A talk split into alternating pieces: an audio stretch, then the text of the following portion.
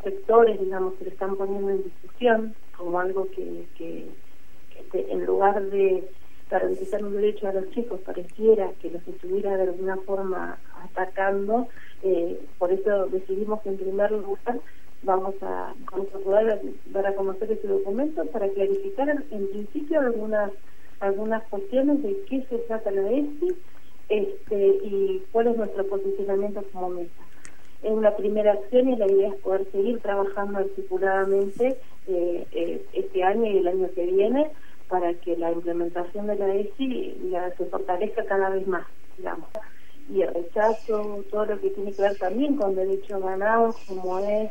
eh, la ley de identidad de género, la ley de matrimonio igualitario. Entendemos que más allá de las posiciones individuales de cada uno, de cada una, son derechos ganados eh, y, y, como tales no son discutibles, no son derechos justamente y los derechos no pueden ir para atrás no se puede ser regresivo en materia de derechos humanos, así que desde ese punto de partida es donde nos paramos, ¿no? Por eso defendemos lo que se ganó, que fue con mucha lucha y mucho esfuerzo de parte de muchos colectivos,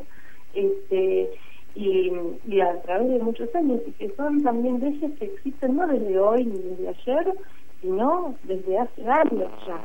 O sea que lo que deberíamos hacer es avanzar cada vez más en la implementación y no estar diciendo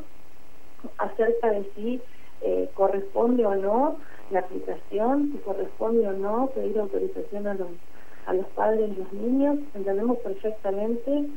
que puede haber cosas distintas, que puede haber posicionamientos distintos, pero lo que no estamos discutiendo, porque es indiscutible, es que el interés del niño superior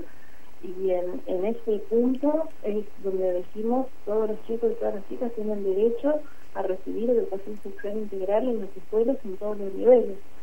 Sí, Julieta.